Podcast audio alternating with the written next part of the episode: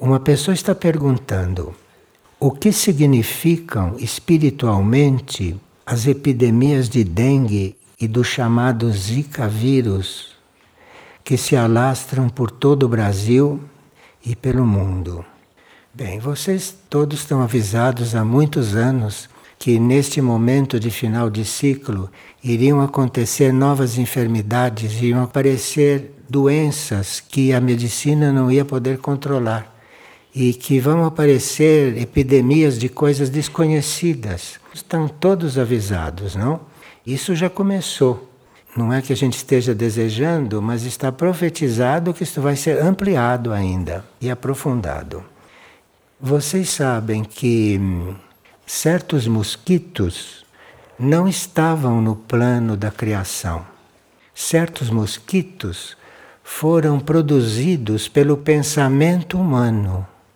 Então, há certos mosquitos que não faziam parte do reino dos insetos. Eles foram sendo criados à medida que a mente humana foi funcionando cada vez mais. Isto nós temos que reconhecer. E isso são resultados dos pensamentos humanos. Como as baratas, que vocês todos conhecem, não? As baratas apareceram dada a forma de viver humana que num certo nível de consciência é considerada uma sujeira. E aí, com esta forma de vida, com esse processo de vida que a humanidade desenvolve, surgiram as baratas, que também não estavam no plano. Então, nós somos responsáveis com o nosso pensamento, com a nossa vida, a humanidade, não? Pelo aparecimento desses dois. Agora, os que virão depois serão resultados de tudo que está sendo desenvolvido agora. Então, é por isso também que os nossos mensageiros divinos estão pedindo orações, porque a oração é uma forma de nós penetrarmos com a nossa invocação, com o nosso pedido, níveis de consciência que normalmente não se penetra. Porque a situação criada pela humanidade no planeta e pela criação dos vírus que a própria humanidade criou e está criando, nós vamos precisar usar muita oração, porque a ciência humana, material, terrestre, não vai ter como resolver certas coisas. E isso que está aparecendo agora como coisa anunciada pelas profecias é apenas o início.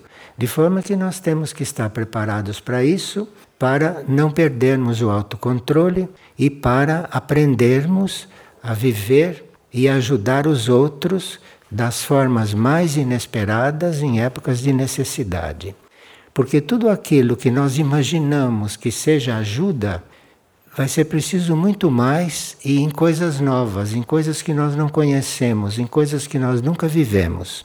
De forma que está na hora da gente se aprofundar no próprio ser, pedir muita luz, porque vamos precisar para que tenhamos uma ação correta nesses momentos.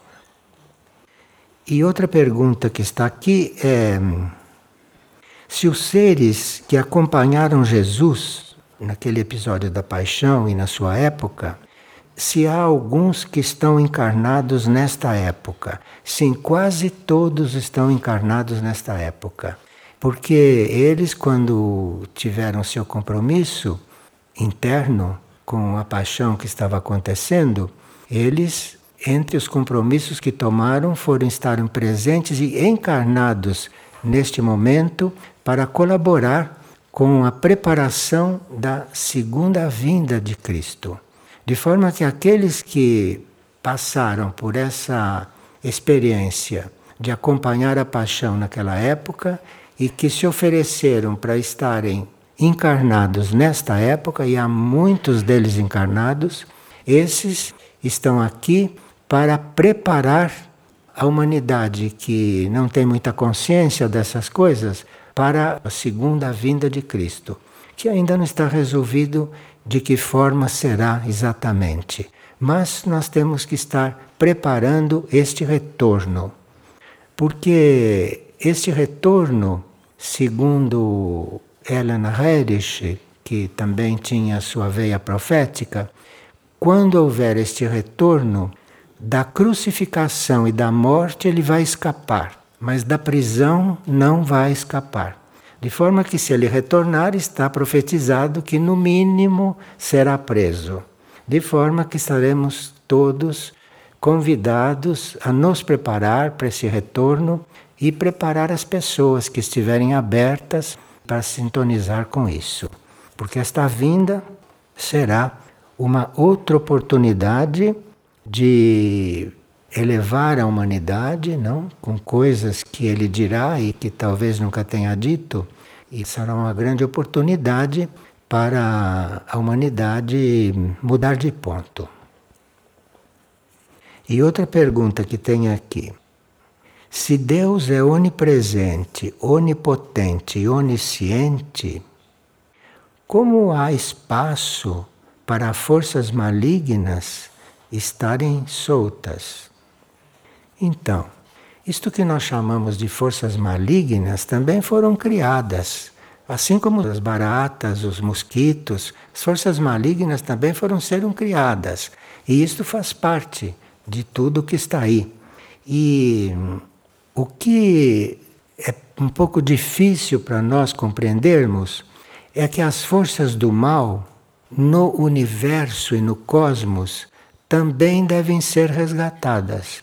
Talvez a Terra não tenha condições de resgatar as forças do mal, porque não tem uma humanidade que ajude.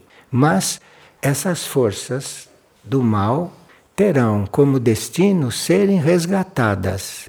E o cosmos e o universo, com as suas elevadas hierarquias, com o reino arcangélico, devem se encarregar disso. Então, isso tudo deverá ser regenerado, porque quando chegar no fim desta criação, isto deve estar resolvido. A criação não pode terminar o seu ciclo de manifestação com forças do mal dentro dela. De forma que isto não tem para onde ser expulso, porque a criação está no cosmos todo. Então não há para onde expulsar as forças do mal. As forças do mal vão ter que ser regeneradas, vão ter que ser recuperadas. E esse é o plano. Agora, nós que estamos aqui na Terra, mal conhecemos o plano para nós e para a Terra, imagine se vamos conhecer o plano da regeneração das forças do mal. Mas é bom que saibamos disso, porque aí já vamos sintonizando com isso e não nos deixaremos arrastar e não nos deixaremos influenciar tanto pelas forças do mal. Já vamos cuidando das nossas relações com ela de forma diferente e ampliando a nossa consciência, não é? vendo, observando, analisando as nossas próprias ações, porque não temos poder sobre a humanidade, mas sobre nós teremos que ter. Então teremos que estar muito atentos às nossas ações, para com as nossas ações, com o nosso proceder, com o nosso pensamento, com o nosso sentimento, com as nossas ilusões, porque somos os mestres da ilusão, em todo o sistema solar, somos os professores de ilusão. Então, com a nossa ilusão, teríamos que tomar uma outra atitude. Nós temos que ter a intenção e ter a hum, vontade para ajustar a nossa posição. Os centros planetários estão completamente abertos para isso. Estão aguardando que a gente sintonize com eles e que a gente se abra para todo o trabalho com eles. Os centros planetários, que vocês conhecem sete, né? os centros planetários têm a possibilidade de tratar disso e estão nos aguardando. E aqui pergunta: como sabemos se estamos aptos a pedir perdão? E como sabemos se isto vai ter resultado? Se a nossa alma vai aceitar pedir perdão por tudo? Veja, quando a gente pede perdão, ou quando a gente pede alguma coisa para o alto, quando a gente ora, a gente faz isso sem esperar resultados. As pessoas que oram e esperam resultado para si disso são pessoas que precisam desenvolver o seu processo de oração. Porque a gente ora porque ora. A gente ora porque a oração é necessária, mas não ora para si. Porque há muita coisa que precisa muito mais de oração do que nós. Por mais que a gente precise de oração, existe na superfície do planeta coisa que precisa muito mais. Nós não, não observamos até que ponto chega o sofrimento na superfície da Terra. Mas, por mais que a nossa situação seja dolorosa, existem muito mais gente precisando de mais oração do que nós. Então, para começar, a nossa oração devia ser altruísta, orar por orar. Entrega a oração para aquilo que as forças do bem não é? e que as forças cósmicas têm mais urgência de consertar, de salvar, de regenerar. E quando se faz isso, toda oferta que a gente faz para a criação, toda oferta verdadeira, toda oferta que se faz de coração, a última coisa que a gente pensa é o resultado. Então, se eu faço uma oração para retirar almas que estão no baixíssimo astral, eu não pretendo ver as almas serem salvas do baixo astral, não pretendo isso. E nem pretendo que a minha oração seja atendida. Eu oro porque devo orar. E não devo estar olhando o resultado. Olha, se vocês conseguirem assumir uma coisa destas, vocês dão um grande espaço, sabe? Porque aí estarão orando com o coração e não estarão orando com a mente, com os intestinos, como muita gente ora com os intestinos, só pensando em si. Então é preciso que a gente cresça, que a gente caminhe. E para isso temos tido as aparições, que falam muitas coisas nas entrelinhas, porque querem ser ouvidos até o fim. E se disserem certas coisas, nós não queremos mais nem saber de aparição. Então são muito cuidadosos nas aparições e falam de forma que a gente possa continuar ouvindo, que a gente possa continuar acompanhando. E vamos continuar acompanhando porque temos muito que aprender. E temos muito que ser curados. Em muitos sentidos temos que ser curados. E aqui uma pessoa está perguntando o que é o Apocalipse, porque nós estamos já no Apocalipse, não? Isto que está anunciado na Bíblia. Então a pessoa está querendo saber o que é Apocalipse. Apocalipse é a chegada e o aparecimento consciente para todos nós de certas leis divinas. E essas leis divinas são a lei da justiça, a lei da graça e a lei da misericórdia. Então, o Apocalipse não é o que a gente pensa, porque ele está descrito de uma certa maneira na Bíblia, mas aquilo tudo é simbólico e a gente não compreende muito bem. Mas o Apocalipse, na síntese, é uma descida de certas leis divinas que não estavam aqui desde o começo, como estão agora e como estarão ainda mais instaladas. A lei da justiça, a lei da graça e a lei da misericórdia. Nunca essas leis estiveram tão instaladas, tão próximas de nós e com tanta ação sobre nós. Então isso chama-se Apocalipse.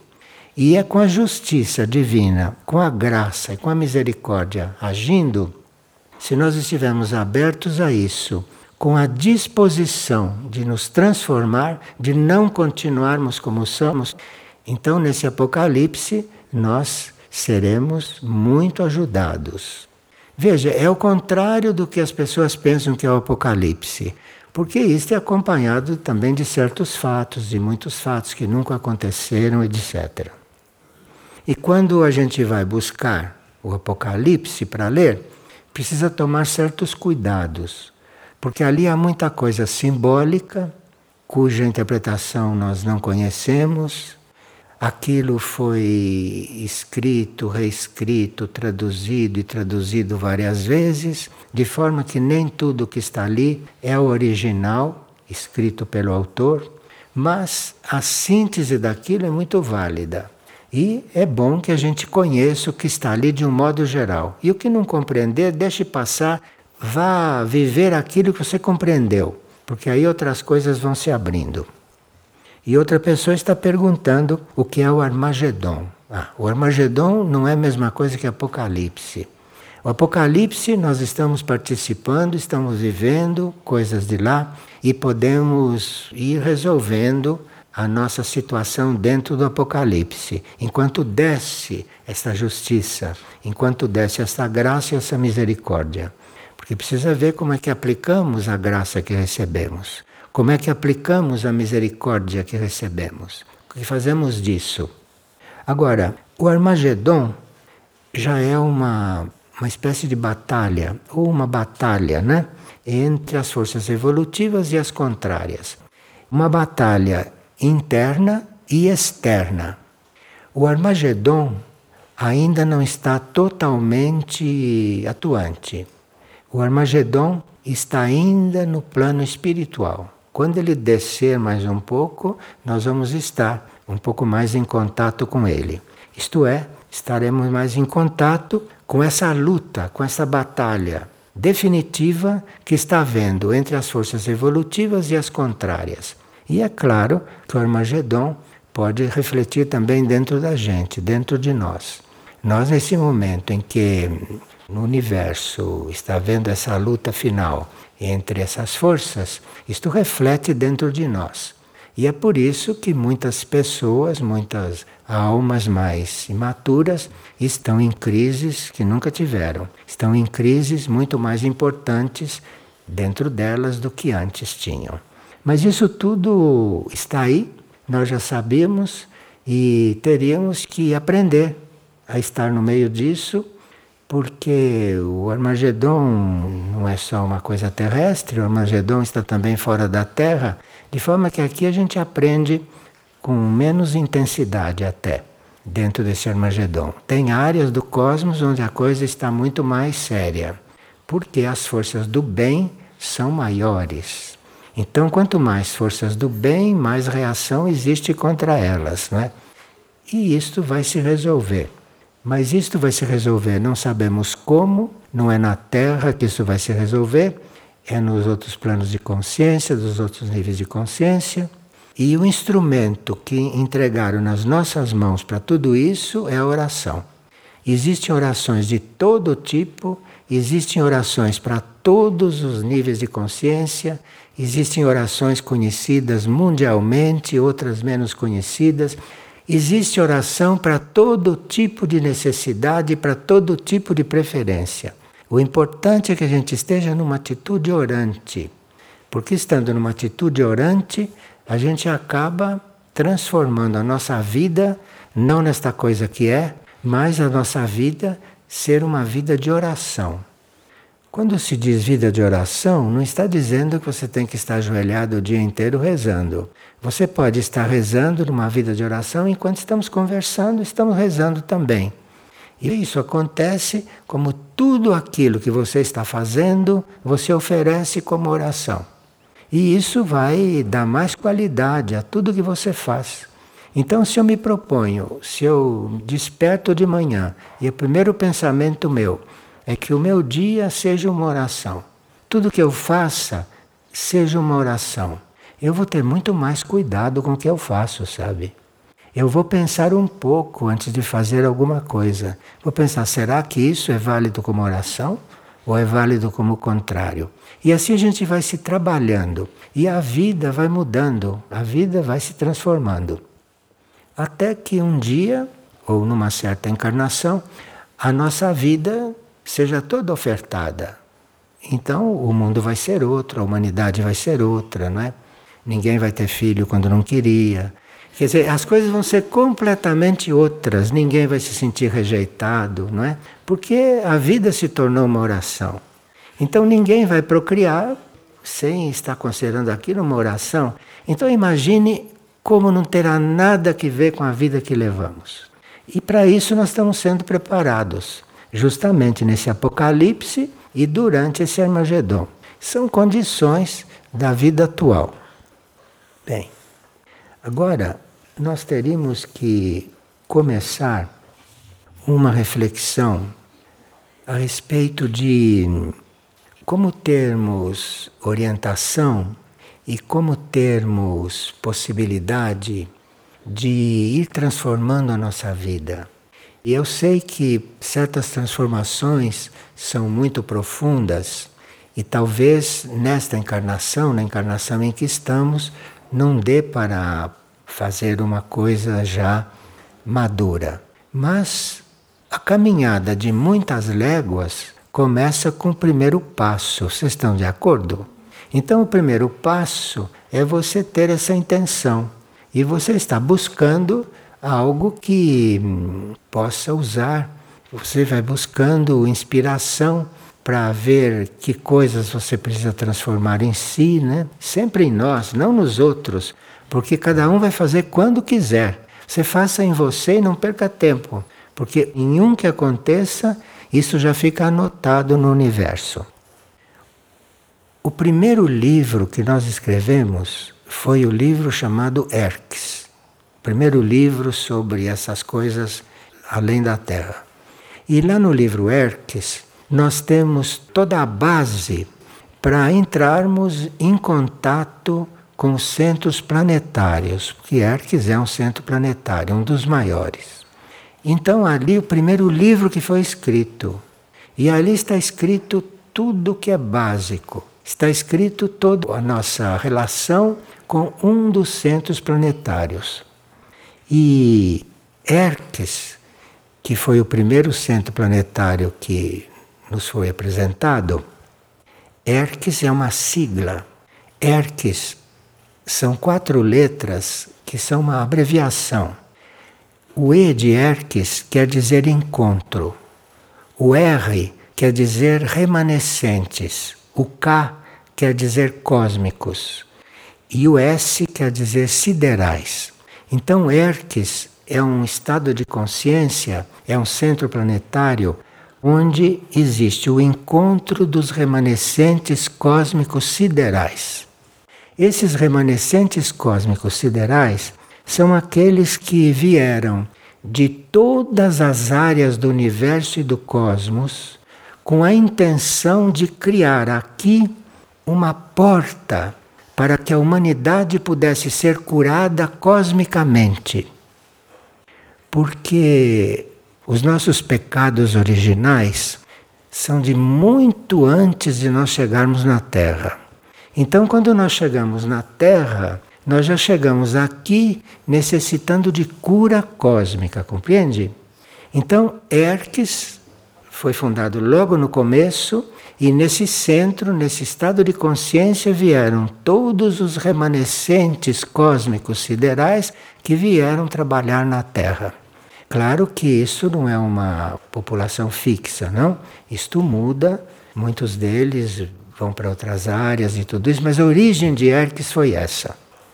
E Erques tem lá tudo o que nós necessitamos para sair desse estágio humano, não é? E termos uma cura, uma cura cósmica. Essa cura cósmica inclui o nosso passado ser apagado. Percebe como é importante Erques? Isso significa o cancelamento do nosso passado cósmico antes de chegar na Terra. Então, apaga o nosso passado, né? E faz com que o nosso espírito, a nossa mônada, comece a ter uma ligação com essa consciência cósmica que existe aqui neste centro. E assim abrir porta para o nosso contato com todos os centros planetários. Nós não podemos dizer que não conhecemos os centros planetários, porque saiu um livro falando de cada um. E Três deles estão tentando se manifestar na superfície, que foi o próprio Erques, Mirna Jade, aqui, Aurora e Lis Fátima. Esses estão já surgindo na superfície. De forma que isso já está acontecendo. Nós é que precisamos não ficar atrasados em outros estágios nossos.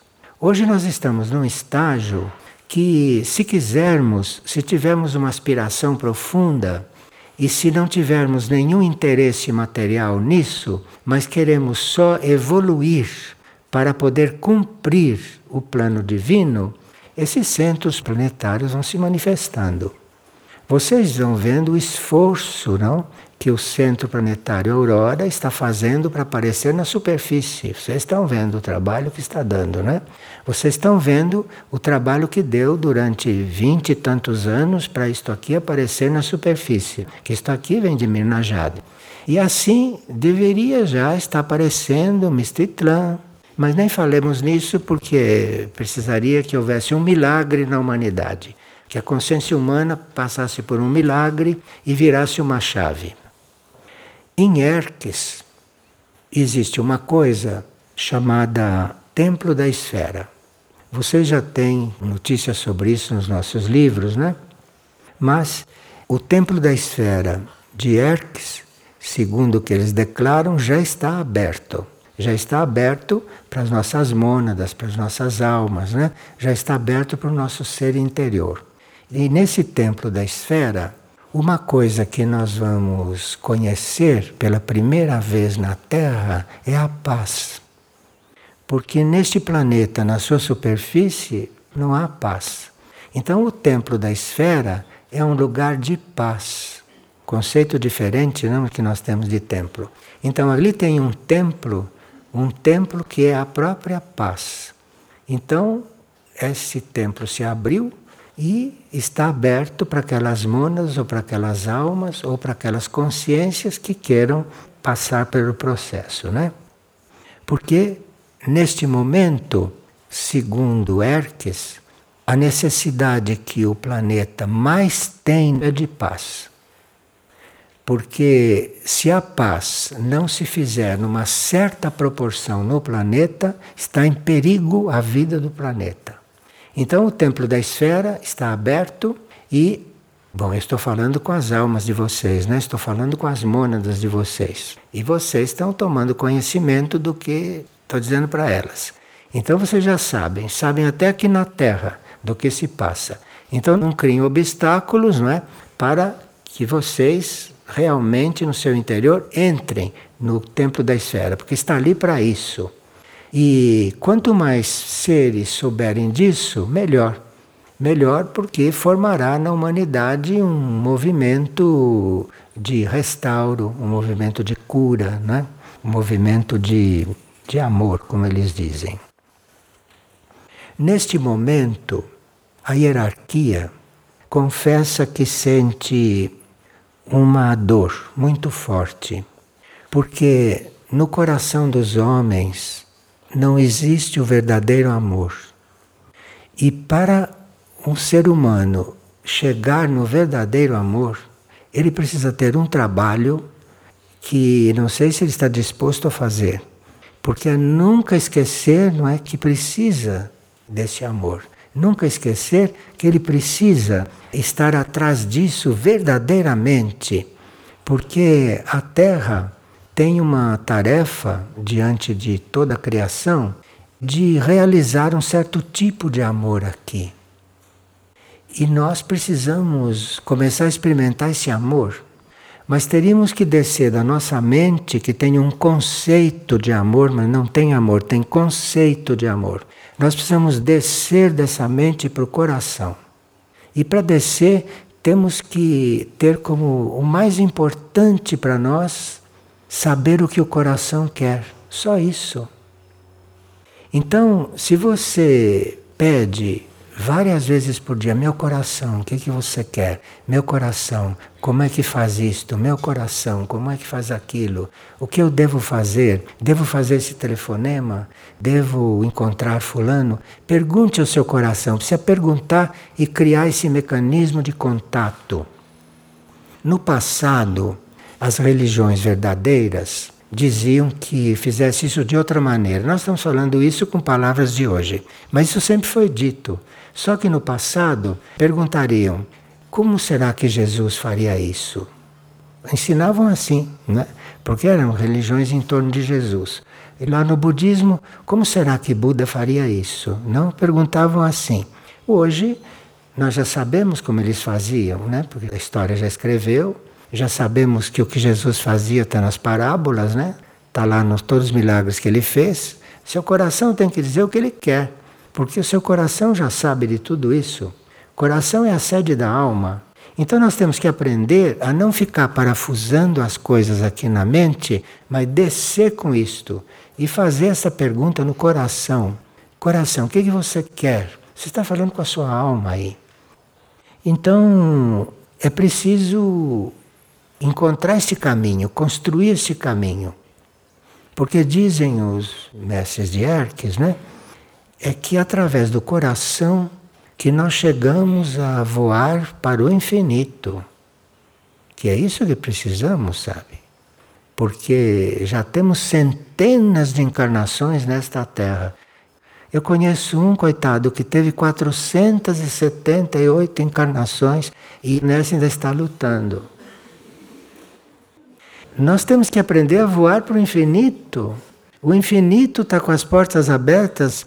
Não é só o templo da esfera, lá em Erques. O infinito está com as portas abertas. E nós nem sabemos o que é isso, nem pensamos nessas coisas. Precisa pensar nessas coisas, precisa se comunicar com essas coisas para ir se transformando. Porque isso transforma a gente. Porque nós, quando nos dispomos a nos transformar, nós queremos fazer isso por conta própria. Então eu vou fazendo tudo o que eu acho e estou achando que estou me transformando. Você precisa pedir a sua transformação e ver o que vem para você. Senão você fica vivendo a sua maneira e pensando que está transformado, que está se transformando. Nós temos muitas ilusões e precisamos ter mais contato com esses centros planetários ter mais amor por Erques, mais amor por Aurora, mais amor por Mistitlã, mais amor por Minajá, mais amor por Fátima e mais amor por Anuteia também, né? Precisamos disso. Porque esses centros têm toda a história da Terra, conhecem toda a história da humanidade. Esses centros nos conhecem profundamente, estão esperando que a gente tenha interesse por eles. Os livros que se escreveu sobre eles estão aí, não falta nenhum, para a gente ter uma noção do que se trata em cada um, não é? Agora, a síntese de tudo é que nós vivemos esse tipo de vida porque nos centros planetários se vive a vida cósmica. Num centro planetário não se vive a vida de superfície, não se vive essa vida que nós vivemos aqui. Lá se vive a vida cósmica. E a vida cósmica não tem nenhum regulamento.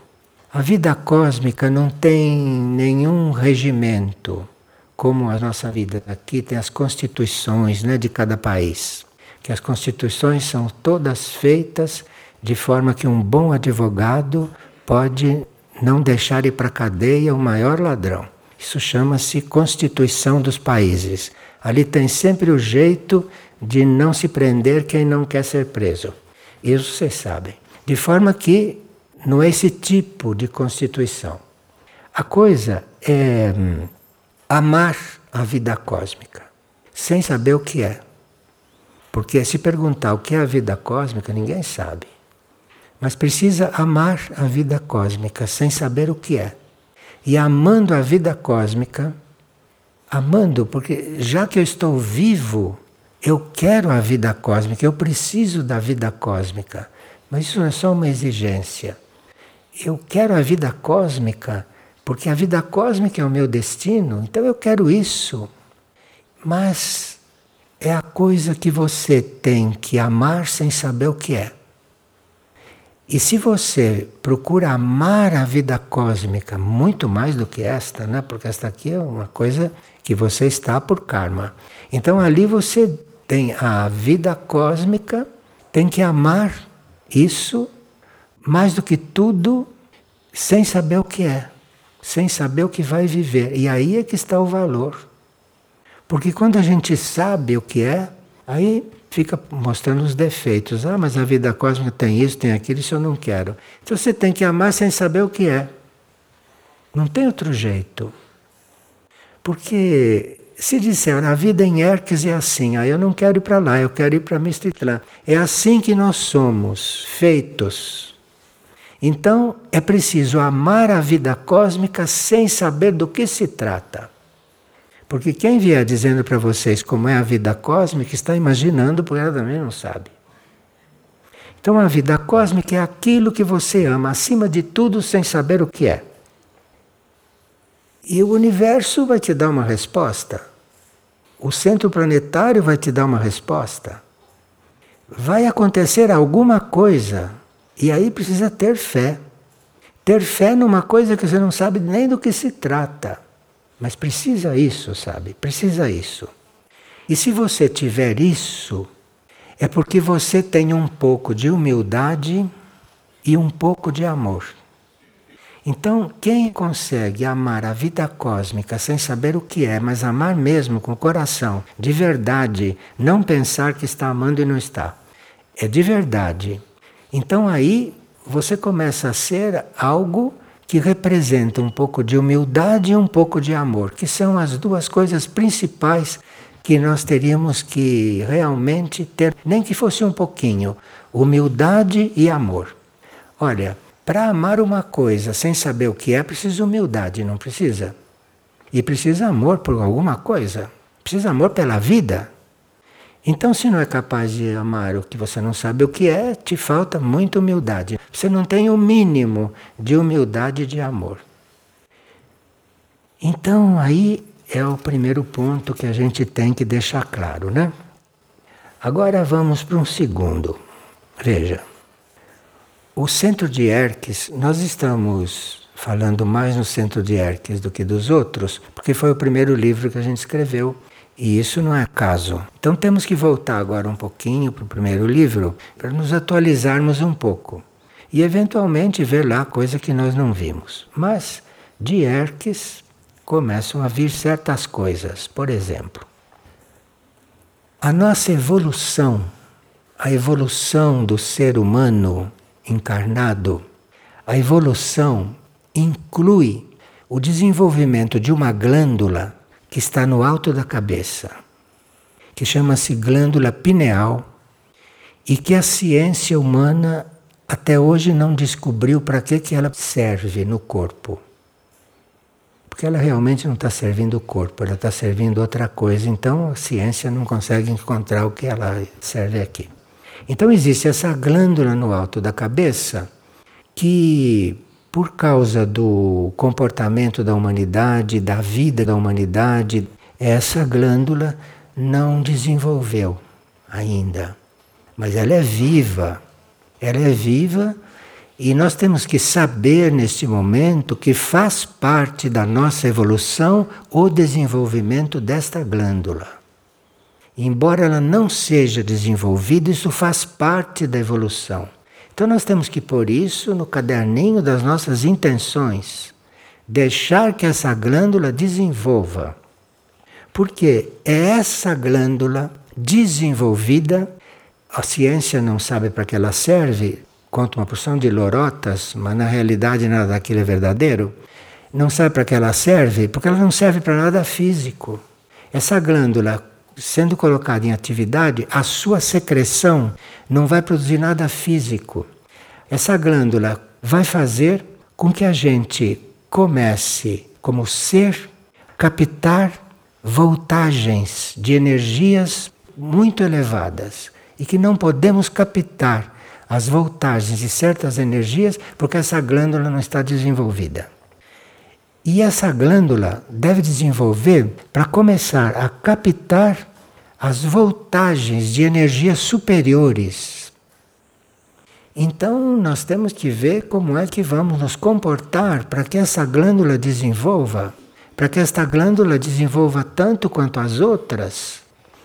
E como as glândulas trabalham todas juntas, embora a ciência diga que cada glândula trabalha para uma coisa. Sim, é verdade. Todas elas fazem uma coisa que entra num só trabalho.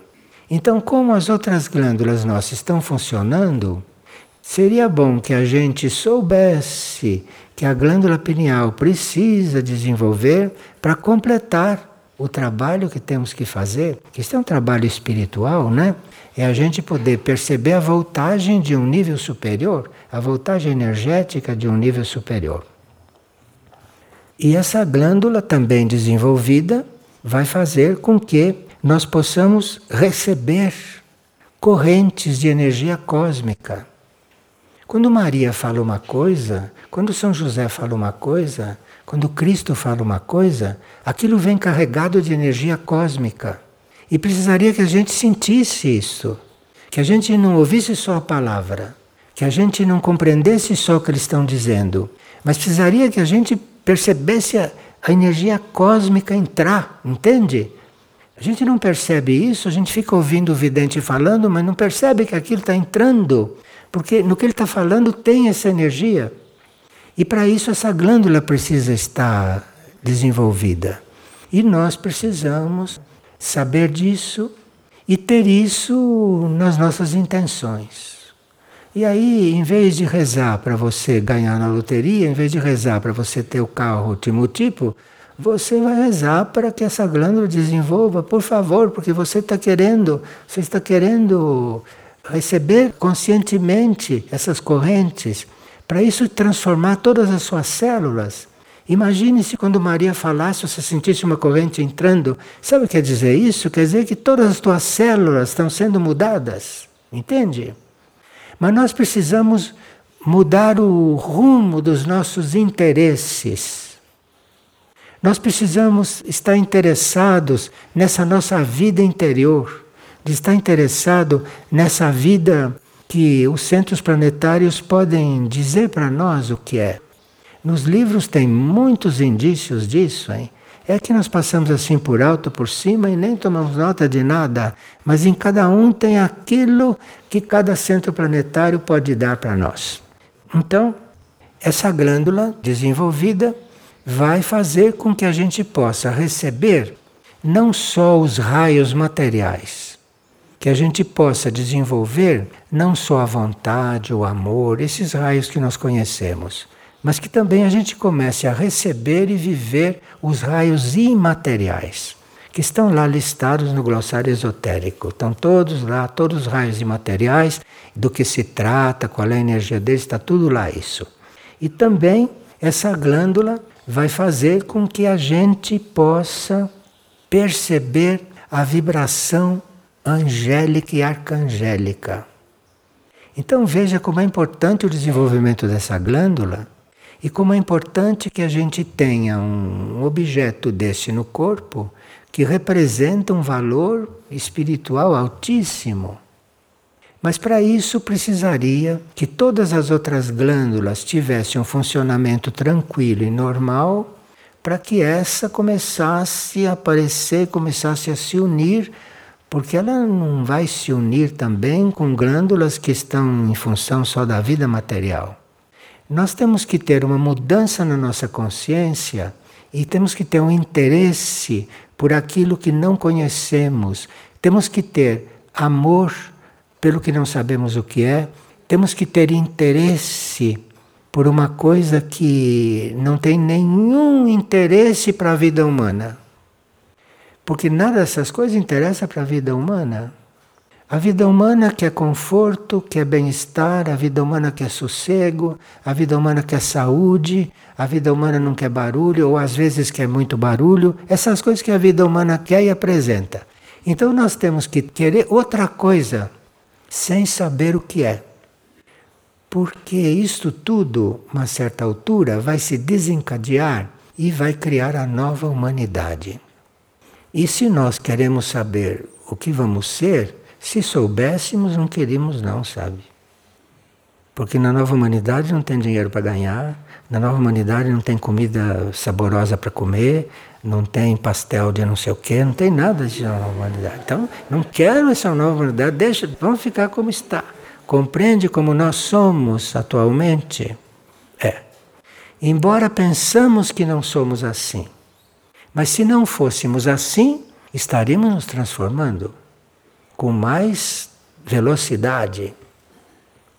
Então a vibração arcangélica é o que essa glândula começa a te predispor. E se você começa a conhecer a vibração arcangélica, não precisa ir tão longe. Se você consegue perceber a vibração do seu anjo da guarda, ah, certas coisas você não consegue mais fazer, certas coisas você não consegue mais comer, certas coisas você não consegue mais falar. E certas coisas você não consegue mais nem pensar. Você fica com dor de cabeça se pensar certas coisas que normalmente pensa. E tudo isso os centros planetários estão abertos para nos ensinar. Bom, eles estão aí para, no dizer deles, iluminar e elevar a vida material. Se nós soubermos disso, nós temos que, pelo menos, pensar nisso, não? Pelo menos ter intenção disto. Mas enquanto a gente tem intenção destas coisas, não pode ter intenção de outras. As outras você vai fazendo porque já sabe como é que faz. Imagina, 400 encarnações sobre esta terra, não tem novidade nenhuma aqui. Que novidade tem aqui? Aqui você tem que respirar fundo. Você sabe respirar fundo, não sabe? Não respira porque não quer. Não é? Depois de 400 encarnações, você ainda não consegue respirar fundo? Consegue fazer isso? Não consegue prender um pouquinho e depois soltar até esvaziar? Querendo, consegue. Mas não é o nosso padrão de respiração. Nosso padrão é, é acompanhar as bobagens que a gente diz. Só estou dando um exemplo. São todas coisas que nós podemos fazer se quisermos. Claro que para conseguir respirar fundo, você precisa exercitar um pouco, precisa querer né, aplicar o raio da vontade ali e exercitar um pouquinho. E quando está sozinho, diz, olha meu corpo, vamos, vamos, pulmão, vamos.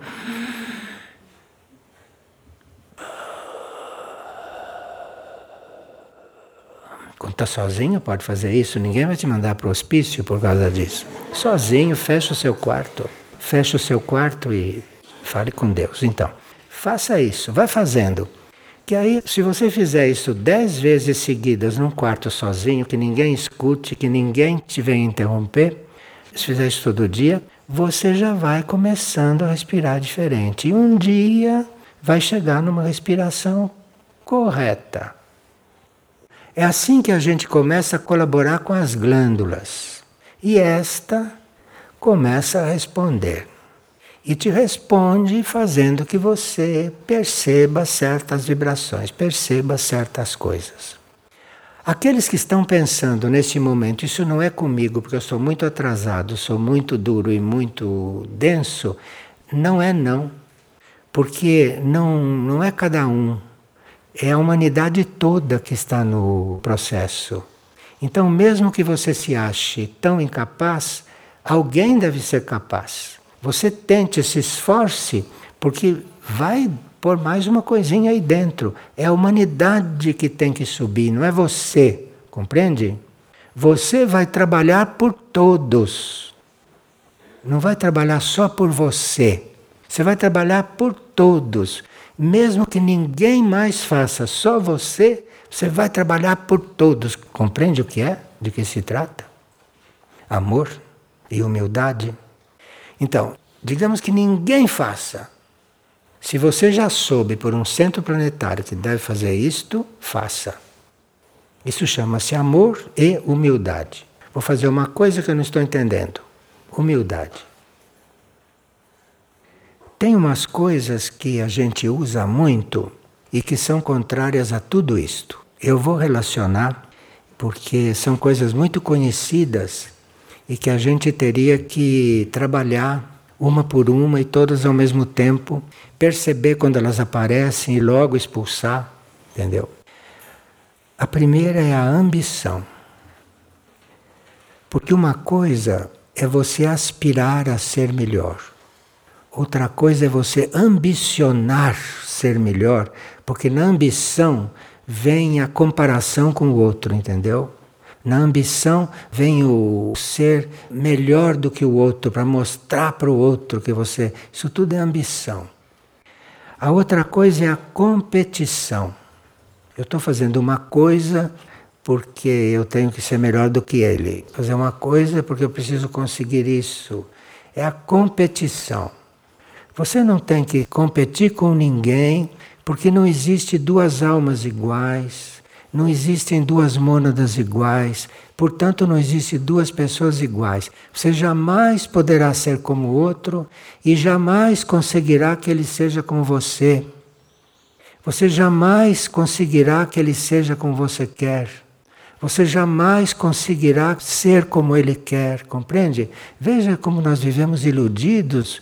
Não temos nada a ver com isso. Eu tenho que não competir com ninguém. Porque se eu acho que eu tenho que ser como ele é, eu já estou competindo. Para mim isso não é competição, mas no espírito é competição isso. Então você tem que ser como é e pronto. E se o outro não é, é problema dele. Se ninguém é, é problema de todo mundo. Por isso que estão desse jeito. Porque ambicionam, porque competem. Então desse jeito, não pode estar de outro jeito. A terceira coisa é o medo. O medo, que parece que ninguém está livre do medo, né? Que as pessoas têm um medo regular, mas o medo é a ausência de conhecimento. Você só pode ter medo de uma coisa que você não conhece. Tem gente que tem medo da morte porque não sabe como vai ser, não sabe como é, não sabe pelo que vai passar. E mesmo que leia, que está descrito né, em vários livros como é a morte, tudo que se dá do começo ao fim, mas ela tem medo ainda porque ela não pode garantir que é assim. E como ela já morreu 400 vezes e não se lembra como foi, ela acaba duvidando. Eu disse: Eu não me lembro de como foi, como é que esse aqui podia se lembrar? E dizer para mim como é. Então a gente tem sempre medo que aconteça alguma coisa que a gente não goste, que a gente acha que vai ser doloroso, que a gente acha que vai ser incômodo. Não precisa ter medo da morte. A morte é uma passagem para um outro plano. E se você não está agarrado em nada aqui, se você está disposto a largar isso aqui a qualquer momento, você sai do corpo rápido. Não tem problema. Essa demora, essa coisa toda, esse incômodo que dizem que tem, isso tudo depende de como eu sou. Enquanto não estou morrendo, a minha morte é o resultado de como foi minha vida. Então, naquela hora é a síntese de como eu tenho que sair do que eu construí a vida inteira. Com dor, com incômodo, dormindo. Tem gente que desencarna dormindo, que recebeu essa graça. Deus sabe por quê. Dormindo não tinha ninguém em volta ajudando, ninguém dando injeção. Imagina desencarnar dormindo. Que beleza, ninguém viu, ninguém veio atrapalhar. O ódio. Bom, não vamos falar do ódio porque quase todos sabem o que é, né? O conflito. Começa a surgir um conflito, você diz: olha, esse conflito não sou eu, eu não sou esse conflito. Esse conflito é característica da humanidade. Humanidade é do quarto raio. Quarto raio é conflito não resolvido. Quarto raio. Mas o quarto raio não é só conflito. O quarto raio é beleza também. Só que a humanidade manifesta o conflito, mas não manifesta a beleza. Como pode manifestar a beleza? Fica fazendo regime para não engordar, fica indo no cabeleireiro, fica pintando unhas. Como pode conhecer a beleza? A dúvida, a dúvida. Dúvida é uma coisa mental. O espírito não tem dúvida. O espírito é aquele estado que ele está, que ele é, não tem dúvida. É a mente que inventa esse negócio de dúvida. A mente é que põe em dúvida. Quando você, em vez de ouvir o coração, você fica ouvindo a mente, a mente fica em dúvida: será que eu faço isso ou faço aquilo? Se você estivesse perguntando para o teu coração, você sabia o que é logo. Mas fica perguntando para a mente, a mente instala mil dúvidas na sua cabeça. Porque ela quer a dúvida porque assim você pode pedir ajuda para ela. E a mente é muito orgulhosa. Cada vez que você pede ajuda para ela, ela fica muito contente. Então ela te põe dúvidas. Fica criando dúvidas o tempo todo. E se você estivesse voltado para o coração, não aconteceria tantas dúvidas. Porque o coração, a uma certa altura, diz para você do que se trata. A soberba. Ah, bom, soberba também é uma coisa muito comum, né? Você sabe como é. Soberba.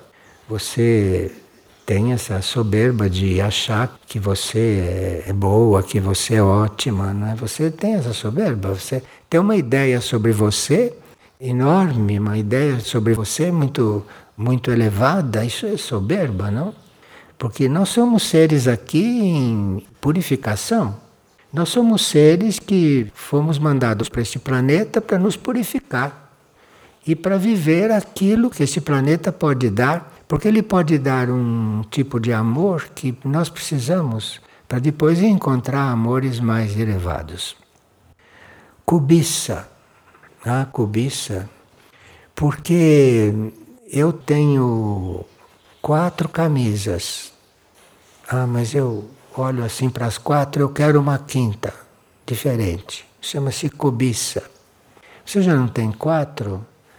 Porque você quer uma diferente, quer uma outra para quê? Isso chama-se cobiça. Querer uma coisa que não é necessária, que é puro movimento de posse, de querer, de não querer ficar só com o que tem, cobiça.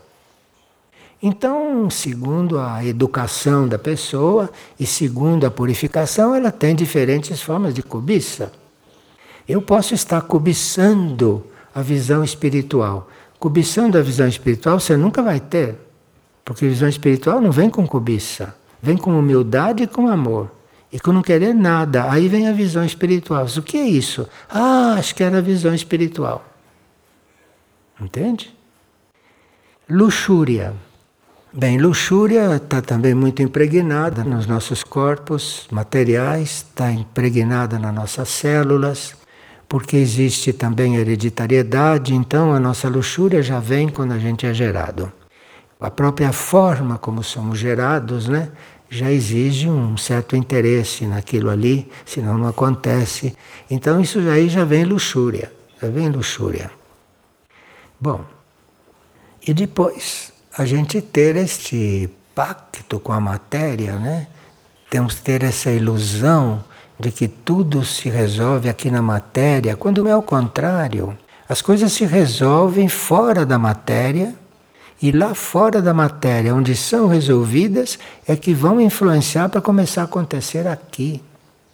Então você vê como a nossa medicina está fora de caminho, como a nossa psicologia está completamente desvirtuada, como tudo está de um jeito que a gente precisa realmente olhar para cima e dizer: faça a sua vontade. Nem quero saber qual é a sua vontade.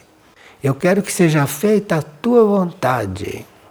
Nem pergunte qual é a vontade, porque se ele te disser, você não vai querer. Então, faça-se a tua vontade, mas com todo o coração preciso dizer isto. E aí vai acontecer. Bom. Nós já temos bastante instrução a respeito de tudo isso, e eu estou falando uma coisa, nem sei como vocês estão ouvindo com tanta paciência, porque é até monótono, porque tudo isso eu já falei de todas as formas em 30 anos. E estou repetindo, cada vez eu repito uma coisa. Mas aí nós temos que nos renovar em certas coisas, que são bem, bem visíveis, não? Eu tenho que olhar como está a minha humildade e como está o meu desapego. Você vai encontrar logo coisas para ser mais humilde, situações em que deve ser mais humilde, e vai encontrar situações que você está vivendo e que estão precisando de um pouco mais de desapego. Então você trabalha humildade e desapego, isso é muito básico. Outra coisa é o serviço e o esforço para evoluir. Não é por acaso que essas coisas estão juntas. Humildade com desapego. Serviço com esforço para evoluir. Isso está combinado, porque uma coisa dá energia para outra. Então, quando você vai servir, quando você vai servir, você ao mesmo tempo tem que ficar fazendo um esforço para servir melhor. Mesmo que você sirva e que o outro fique irradiando gratidão pelos olhos, você ao mesmo tempo que faz aquilo, você faça um esforço para servir ainda mais. O serviço é infinito.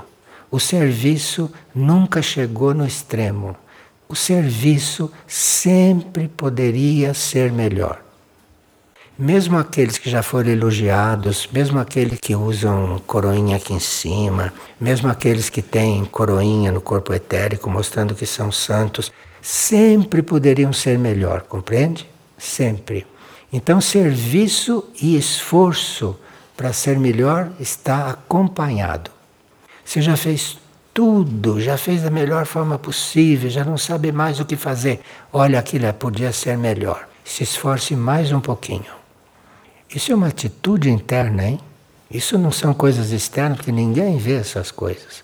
São coisas que se passam em você, que você vai construindo. Serviço e esforço sempre poderiam ser melhor. Depois, a entrega junto com o esvaziamento de si. Porque se você diz que está entregue, mas não se esvazia de si mesmo, não quer ficar vazio, não quer ser nada, a entrega está longe de ser entrega. Entrega e você fazendo o que você quer, não é entrega. Se eu estou fazendo uma coisa que recebi do alto a ordem para fazer, eu devo perguntar: será que eu estou vazio para poder me entregar direito?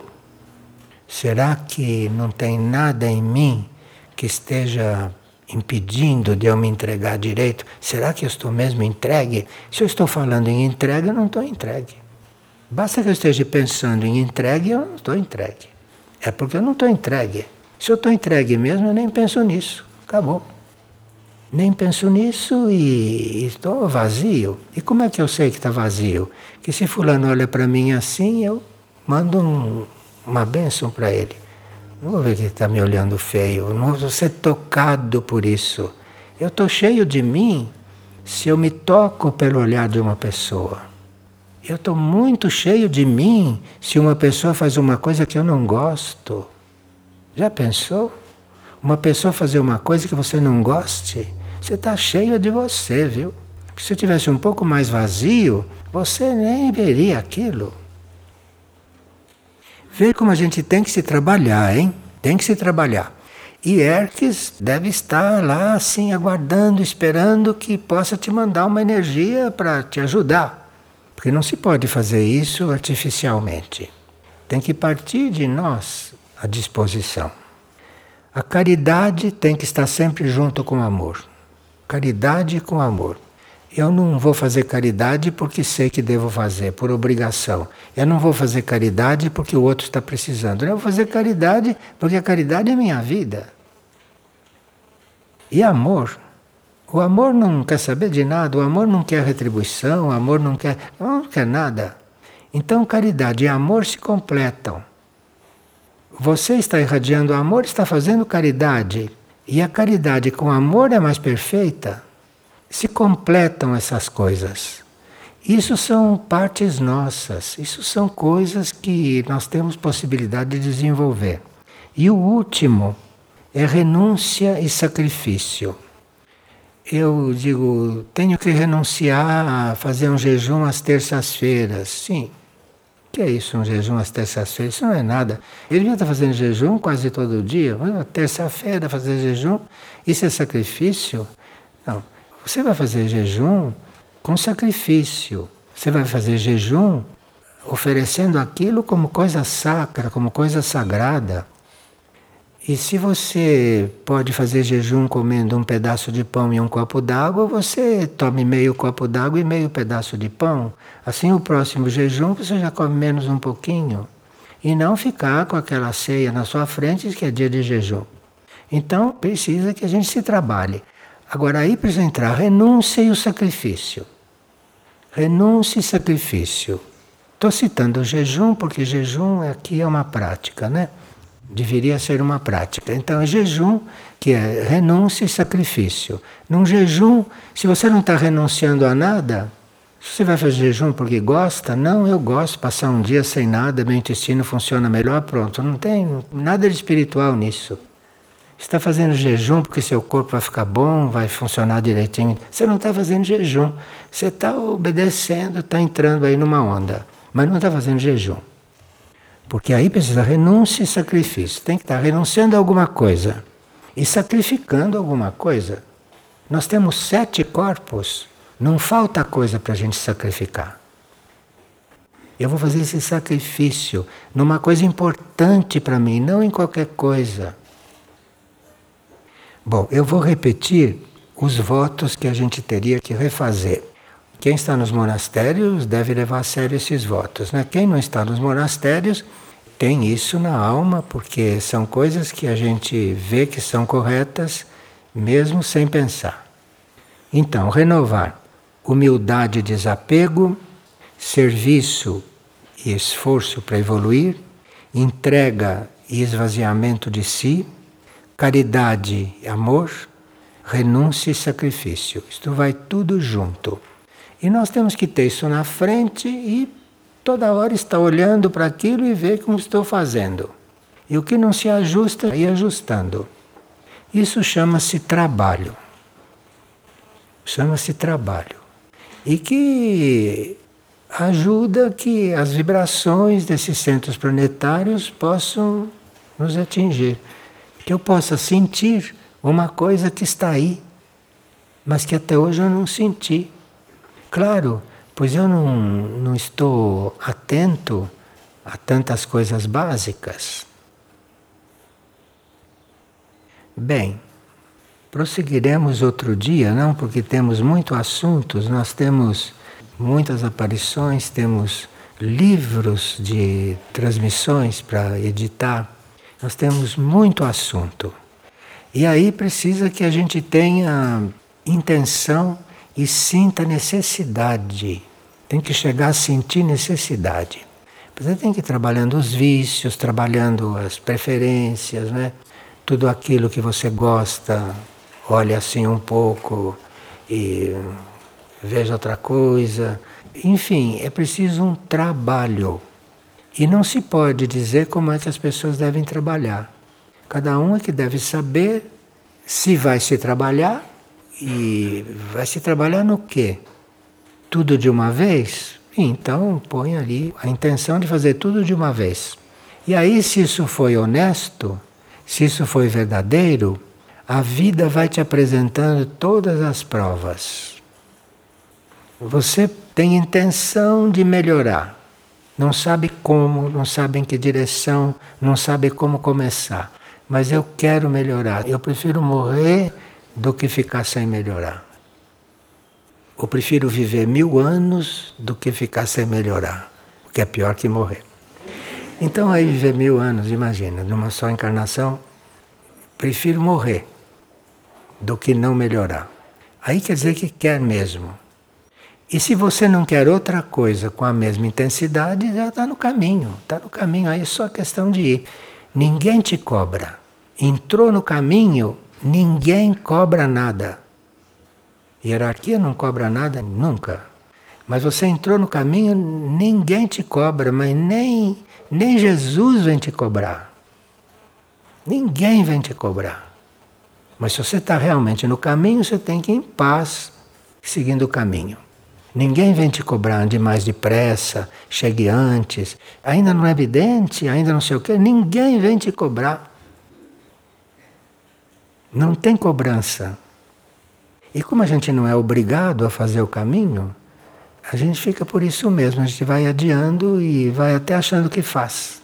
Quando acha que faz o caminho direito é porque não está fazendo, viu? Isso é uma regra básica. Quem está fazendo o caminho realmente está sempre querendo fazer melhor, nunca está satisfeito e diz para o corpo: meu cavalo, chama o corpo de cavalo. Conheci um que chamava o corpo de cavalo. Cavalo, você faça alguma coisa, vamos, vamos. Nunca está satisfeito. Antigamente, tinha umas pessoas que faziam aquele caminho para Santiago de Compostela, aquilo que hoje é lugar de turismo, aquilo antes era um caminho que as pessoas faziam a pé. E mesmo quando faziam aquele caminho a pé, dizia assim, puxa, como, como eu ando mal, como eu ando devagar, não, estou aqui, naquele tempo. E assim a gente faz no caminho da vida. Nunca está satisfeito. Está sempre achando que podia ser melhor. Podia mesmo, podia mesmo. Bom, obrigado pela atenção. Obrigado.